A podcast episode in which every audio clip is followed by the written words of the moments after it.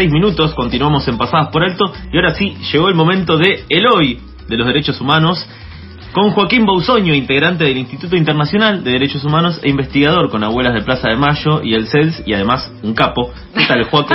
Hola, Joaco. Que primero, pará, muchas cosas te tenemos que decir. Uno, ¿cómo estás del COVID? ¿Sos un sobreviviente ya? Totalmente recuperado. Vamos. Hace un día y a punto de empezar de vuelta a una vida normal. Bien. O sea, yo creo que después de esto por lo menos me merezco un mes de poder estar eh, de vuelta en 2019. Por lo menos, un poquito. Mirá, wow, un mes de 2019, qué crisis, ¿eh? Pero bueno, bien ahí. Y después, eh, qué bueno eso, podés salir al- a la Mer Picaporte sin problemas de nuevo. Y quería decirte también que no todo el mundo sabe que vos te llamas Eloy y que por eso es el nombre de esta columna. Y yo el otro día lo comenté así como muy por arriba y me dijeron, pero esto lo tienen que decir. Así que acá al aire te lo estoy diciendo que lo tenemos que decir, Eloy. Sí. Tremendo. Sí, bueno, eh, la verdad que era un secreto que estaba tratando de mantener Ah, bajo Acá, acá no hay. nada, un par de llaves. No, pero está bien. O sea, realmente yo lo, eh, lo pensé la- el nombre de la columna para un, o sea, como un chiste para mí mismo, para que solo yo conozca. O sea, Pero para bueno, reírte vos, qué egoísta. Y sí, bueno. Pero bueno, fue pasando el tiempo y fueron circulando cosas que no deberían haber circulado. Ay, bueno, y ahí ya se viene. Yo ya me vuelo la- los aires de. Así empezó el nazismo. Sí, así, ¿Te das haciendo un reclamo. Haciendo reclamos al aire. Pero bueno, hay que la información se circula. Y nos parece algo muy bonito que ahora es la única vez que lo vamos a decir. Y después volvemos a fingir demencia como otras veces. Total, ¿quién escuchó esto? Dale. Pasó así nomás. ¿Qué nos traes eh, en el día de hoy? Eh, hoy les traía una columna, bueno, hace tres semanas que no salgo, así que hoy quería hacer algo especial. Dale. Eh, y bueno, estuve leyendo un informe que sacó el CELS a principios de este mes, que largó junto a la Asociación Civil por la Igualdad y la Justicia y el Instituto de Estudios Comparados en Ciencias Penales y Sociales, un informe sobre los centros de acceso a la justicia. Eh, es un informe que tiene más de 200 páginas, que está publicado en la página del CELS. A quien quiera ir a chusmearlo e interiorizarse un poco más, es bienvenido, es algo muy interesante. Yo lo que quería hacer era una especie de repaso general de- del informe que lo leí, pero bueno, principalmente quería contarles qué son los centros de acceso a la justicia, cuál es su utilidad y cómo se vio afectado su funcionamiento en el último tiempo. ¿Ustedes eh, más o menos están al tanto de qué son, de qué significa, qué hacen los Yo acá te- CAJ o centros de eh, acceso? Te puedo, pre- te puedo decir que alguna vez escuché algo, pero no sé qué te conviene que conteste, que sí, que no. Sí, totalmente interesada. No, para nada. O sea, la al- realidad. alguna vez escuché algo de que, por ejemplo, tenían como postas itinerantes de estos centros o, o algo así, como Sí. que estaban en distintos lugares, eh, pero no mucho más. ¿Vos? Yo sé muy ¿Y futuro poco y tengo un repentino interés por saber mucho más, así que me viene al pelo tu columna. Sí, bueno, primero que nada, los centros de acceso a la justicia, o CAJ, que les voy a decir así porque es más corto, Dale. brindan un servicio de atención legal primaria orientada a resolver problemas legales de la vida cotidiana de las personas. Son oficinas del Ministerio de Justicia y Derechos Humanos que brindan servicios de atención legal gratuita y que buscan mejorar la situación de acceso a justicia de la población que quizás no tendría acceso de otra forma, ya sea por situaciones de vulnerabilidad o bueno, por ser población eh, postergada, digamos. Para darles una definición más precisa, vamos a empezar escuchando un audio de Sergio Job, o Job, que es eh, coordina- coordinador regional de la Dirección de Acceso a la Justicia, que lo define de la siguiente forma. Los centros de acceso a la justicia eh, son parte de la Dirección Nacional de Promoción y Fortalecimiento de Acceso a la Justicia, lo que es una política pública ya que tiene su recorrido desde el 2011, que tiene como objetivo principal eh, garantizar una serie de derechos que de alguna manera están declarados, pero que al momento de efectivizarlos, por distintas cuestiones, no pueden efectivizarse concretamente. Eso va desde trámites administrativos, que un montón de gente por ahí tiene que realizar, estamos hablando desde ANSES, RENAPER, eh, poder hacer los documentos, no sé, cuestiones así muy básicas, hasta cuestiones como asesoramiento primario en términos jurídicos, acompañamiento eh, psicológico en la- también primario, eh, bueno, trabajadoras sociales, o sea, los equipos están compuestos por psicólogos, eh, psicólogas, abogados, abogadas, eh, trabajador social y administrativo. administrativo. Entonces, en ese marco se trata de resolver las problemáticas de las distintas personas que se acercan, principalmente orientadas hacia los sectores más castigados, más empobrecidos por, por la actual forma de organización social, eh, y en ese sentido tienen prioridad las mujeres y las diversidades y los sectores más, más castigados en términos económicos. Bien. Sí, lo que buscan es dar respuestas integrales a este tipo de problemas, como pueden ser casos de violencia de género, como también cuestiones, por ejemplo, de, no sé, acceso a la tierra, que en la región en la que estaba Sergio, que es la región central del país, que es Córdoba, Santa Fe, Entre Ríos y La Pampa, eh, con la combinación de las agronegocios y los sectores inmobiliarios, genera que grandes sectores de la población no tengan acceso a la tierra ni para vivir ni para trabajar. Entonces, por ejemplo, los CAG se encargan eh, de esos problemas. Y, también está buenísimo, eh, digo, em, en este sentido de, de el tratamiento integral de que se le da los problemas, porque digo, uno piensa a veces una, una duda legal o un problema legal que puede tener alguien, en general tiene detrás una historia bastante larga o una historia pesada que de repente hacer un reclamo laboral implica eh, que se abran un montón de variables más y un montón de aristas más. Exacto, y que de eso tal vez dependa el futuro eh, a corto plazo de determinada familia, o lo mismo en caso de violencia de género, bueno, eh, con respecto a la vivienda, qué se hace, dónde se puede alojar a, la víctima cuando, cuando se tiene que ir definitivamente de su hogar, y un montón de situaciones que se pueden presentar, que obviamente está buenísimo que se pueda acompañar también con un profesional de, la salud mental, como, como puede ser este equipo de psicólogos que, que tienen aquí en los centros de acceso a la justicia. Claro, pero no es solo sí, sí, exactamente. sino que es a lo largo de todo el país. Claro, sí, sí, es una cuestión nacional. Este, y bueno, justamente, o sea, podemos estar de acuerdo en que garantizar la igualdad de toda la ciudadanía ante la ley es un principio y una promesa central de cualquier régimen democrático, pero también es indiscutible que en la práctica el acceso a la justicia de las personas no es un derecho que se garantice eh, igualitariamente, digamos. O sea, muchos sectores de la sociedad están enfrentando constantemente obstáculos y barreras para acceder a su cumplimiento efectivo. Y bueno, del mismo modo, los problemas sociales y jurídicos que todo esto acarrea tampoco se distribuyen de forma, digamos, aleatoria en la población. A la hora de garantizar un derecho, y el derecho justamente de acceso a la justicia, tenemos que contemplar la interseccionalidad de la que tanto se habla en cuestiones de, género, que en este caso sería reconocer la existencia de formas entrecruzadas de desigualdad, digamos. O sea, eso afecta a ciertas personas, a ciertos colectivos sociales de manera diferencial. Eh, las dificultades que tienen para acceder a la justicia están atravesadas tanto por, tanto por factores de género como de etnia, de nacionalidad, situación social eh, y económica, migratoria, entre otras.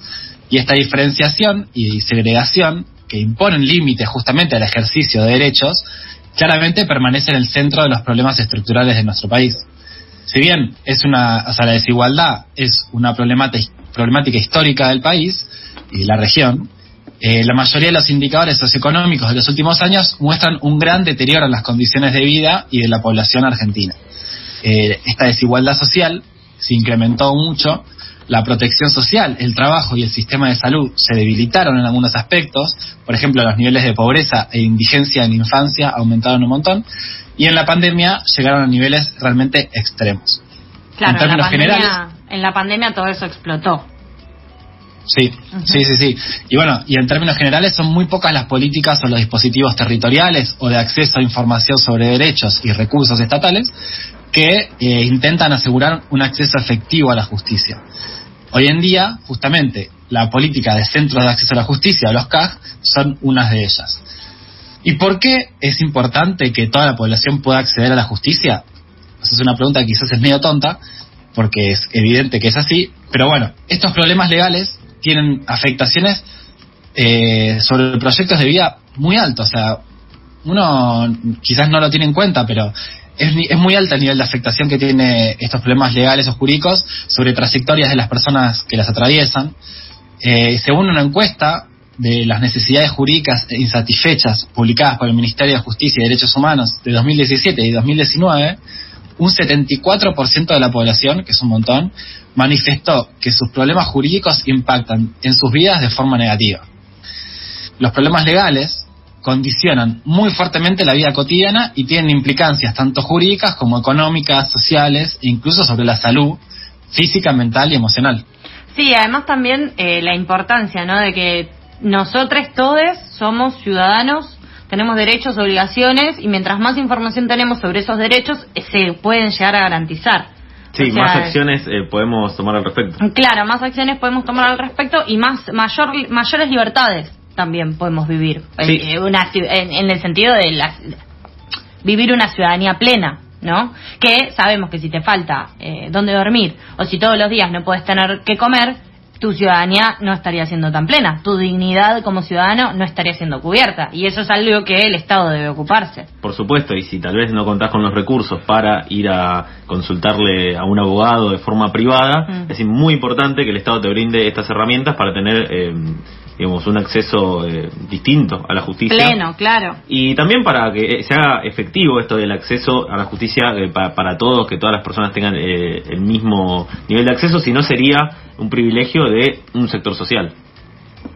Sí, y además pensemos que los problemas y necesidades jurídicas tienden a concentrarse y a potenciarse entre sí, digamos. O sea, un problema que, que experimentes tranquilamente puede desencadenar otros de forma directa. Y claramente existe un vínculo entre los problemas jurídicos y los problemas sociales y de salud más generales, por lo que resulta para mí clave una política pública que intente actuar sobre ese círculo, que además profundiza los problemas de población eh, más vulnera- vulnerable y que sea diseñada para intervenir y para evitar que la conflictividad escale y que las desigualdades se sigan reproduciendo. Entonces, la pregunta, la primera pregunta que me surgió es ¿qué tipos de soluciones ofrecen frente a esto los centros de acceso a la justicia? Y bueno, sobre esto hablé con Diego Morales, él es director de litigio del CELS y una de las personas que llevó a cabo esta investigación tan eh, abarcativa. Le pregunté esto que decía antes y me contestó lo siguiente. En primer lugar, eh, las respuestas están muchas veces asociadas a la conexión entre la persona que hace la consulta con agencias del Estado. Es decir, pareciera ser que los centros de acceso a la justicia también funcionan como ventanillas eh, del Estado, ¿no? donde a partir de esa consulta se empiezan a articular mensajes o comunicaciones también con otras áreas del Estado, lo cual facilita la gestión estatal. ¿no? Y por otro lado, también son espacios para el acceso a derechos. Claro, con relación a este último punto, que sería el dato más significativo, lo que encontramos es que las respuestas son respuestas por ahí eh, parciales, acotadas específicamente a dar una solución al conflicto que se trae, ¿no? Entonces, lo que observamos también es que de- debiera organizarse un esfuerzo por tratar de identificar patrones o sistematizar ese tipo de, consultas para encontrar eh, soluciones más colectivas o estructurales.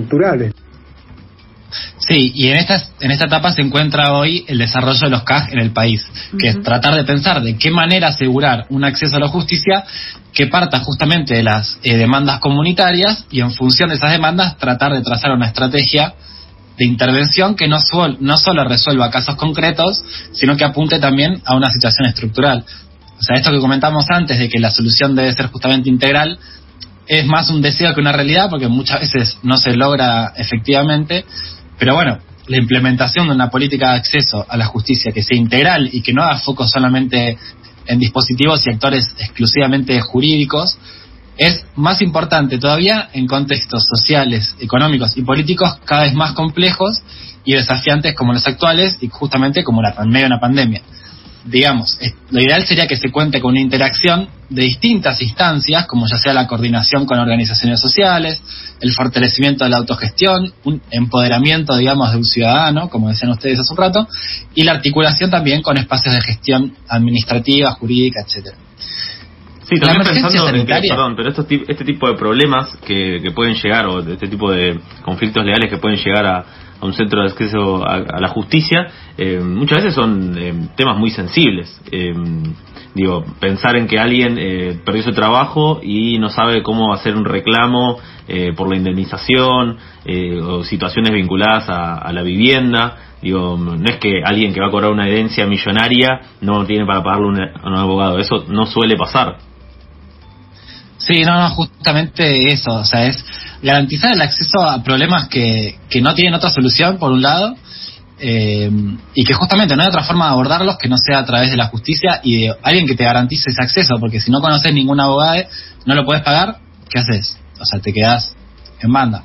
Claro. Y justamente ante la emergencia sanitaria que estamos atravesando por el COVID, se generó una clara desaceleración económica mundial, una gran crisis, que en nuestro país no solo visibilizó, sino que también profundizó los, los déficits socioeconómicos estructurales que venían previamente. Eso, sumado a la poca importancia que se le dio en la gestión anterior a los centros de acceso a la justicia, generaron que haya una gran baja en su financiamiento. Entonces vamos a escuchar el próximo audio, que es el audio de Sergio Job de vuelta, que nos cuenta cómo está la situación actual de los CAG en el país. La gestión anterior eh, cerró varios, eh, varios CAG, eh, despidió a 200 trabajadores y trabajadoras, entonces es una política pública que viene golpeada de la gestión macrista. Eh, y entonces estamos también reconstruyendo un poco una política que entendemos que es fundamental para, para los sectores que, que más lo necesitan. Sí, la proporción tan alta de falta de empleo o de empleo informal y empleo poco calificado y temporal generó que muchos sectores de la población quedaran excluidos de la protección que podía generar un vínculo laboral formal que quizás tenían previamente. Y además se generó una necesidad de poder afrontar una crisis sanitaria sin precedentes en un contexto en el que sus ingresos estaban profundamente afectados y lo que lanzó claramente a grupos poblacionales nuevos a la pobreza y la precariedad. Yo quería decir algo que, ya que se vienen las elecciones y demás, que cuando pensamos en estos dispositivos territoriales que muestran que el Estado eh, puede llegar a ser muy grande, ¿no? Como puede llegar a, al territorio, puede llegar a estar cerca efectivamente de los ciudadanos, voy a tirar una, o sea, pido, no sé. Tírelo. Bueno, lo voy a decir. Tírelo. Pero se ven los modelos de país, digo, ¿no? Como justamente, eh, eso es lo que estoy queriendo plantear. No en un sentido ni en el otro, pero claramente quien hay propuestas que apuntan a un país mucho más más reducido, a un, a un estado más reducido, no, justamente un estado más reducido o un estado más amplio y con cierta presencia. No digo que sea lo que lo que corresponda, pero digo que por lo menos en modelos de dispositivos es algo que, que llama la atención y que también eh, se pone en juego en estas elecciones. Y ni que hablar el tipo de eh, la- las injerencias o no, las acciones que podemos llegar a tener eh, en tanto a participación en este tipo de dispositivos, ¿no? Que no tienen que ver con eh, qué tipo de fuerza gobierne, sino que tiene que ver con lo público, con lo que son herramientas que como ciudadanos tenemos que tener y tenemos que exigir justamente para garantizar nuestros derechos. Mirá que, que neutra que salí. Sí, y, pensar, no, y pensar también en esta lógica de, bueno, donde hay una necesidad, tiene que nacer. Bueno, listo, ya está, lo dijo él. Pero sí, va por ahí un poco, ¿no?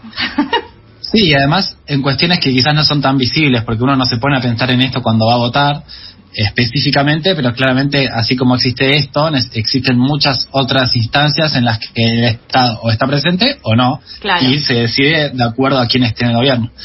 Y bueno, respecto a lo que decía antes de los grupos nuevos po- el- que cayeron en la indigencia o la precariedad, esto presenta claramente una barrera a la hora de acceder efectivamente al pleno goce de los derechos. Pensemos que a las situaciones de vulnerabilidad oca- previas ocasionadas por la falta de acceso a los derechos esenciales, como sea una vida digna, una vivienda digna, agua potable, educación, trabajo formal, que son todas eh, todos derechos que cubría además en columnas anteriores, se le suma ahora una brecha digital que marca una clara dificultad extra a la hora de acceder a la justicia. Pensemos que ahora hay un montón de cosas que son virtuales que antes no lo eran y que solamente son virtuales. Claro. Además, debi- debido a la pandemia, se actualizaron necesidades de que las, y que las respuestas tienen que ser integrales ahora más que nunca. O sea, muchas de las problemáticas que se dieron en los últimos dos años se generaron a partir del aislamiento y por limitaciones quizás en la circulación de personas y especialmente de aquellas que necesitaban moverse para sostener el día a día, para poder acceder a alimentos, para poder tener ingresos, para poder sobrevivir. Y estas fueron problemáticas eh, muy particulares que tuvieron que afrontar los CAG. ¿Te fuiste? ¿Estás por ahí, Joaco? Tenía, nos avisó que tenía eh, baja y dudosa señal Sí. y en el medio... la de- presencia Ahí va. Eh, se te cortó justo con estas dificultades que se tuvieron que enfrentar los CAG. Sí, ahí te escuchamos perfecto. Sí. Bueno, ya para ir cerrando, quería agregar justamente a, a- sumar un poquito a lo que decías hace un rato vos, Sofi, que la presencia estatal en un escenario post pandemia, en el cual los CAG pueden tener un rol muy relevante, va a resultar claro y clave para poder gestionar esta conflictividad de una forma que detenga su ascenso y que busque dar respuestas a los impactos negativos que se generó que se generaron sobre comunidades más vulnerables. Digo que los CAG pueden tener un rol muy relevante porque en definitiva su complejidad, pero también su potencial transformador, es, radica en que eh, su construcción no es solo un tipo específico de servicio público, sino que es un mecanismo de intervención directa sobre las desigualdades que cada día crecen más en nuestro país. Impecable, Joaco. Realmente muy completa tu columna. Nos trajiste esto, estos datos de, de el CAG para aprender un poco más sobre estos dispositivos que están sucediendo ahora. Sí, está pasando, es el hoy. ¿Qué están pasando? Que son el hoy, justamente. Y así cerramos el hoy de los derechos humanos con Joaquín Bousoño. Te mandamos un abrazo grande. Un abrazo para ustedes, nos vemos la semana que viene. La semana que viene nos veremos, nos estaremos charlando y ahora eh, escuchemos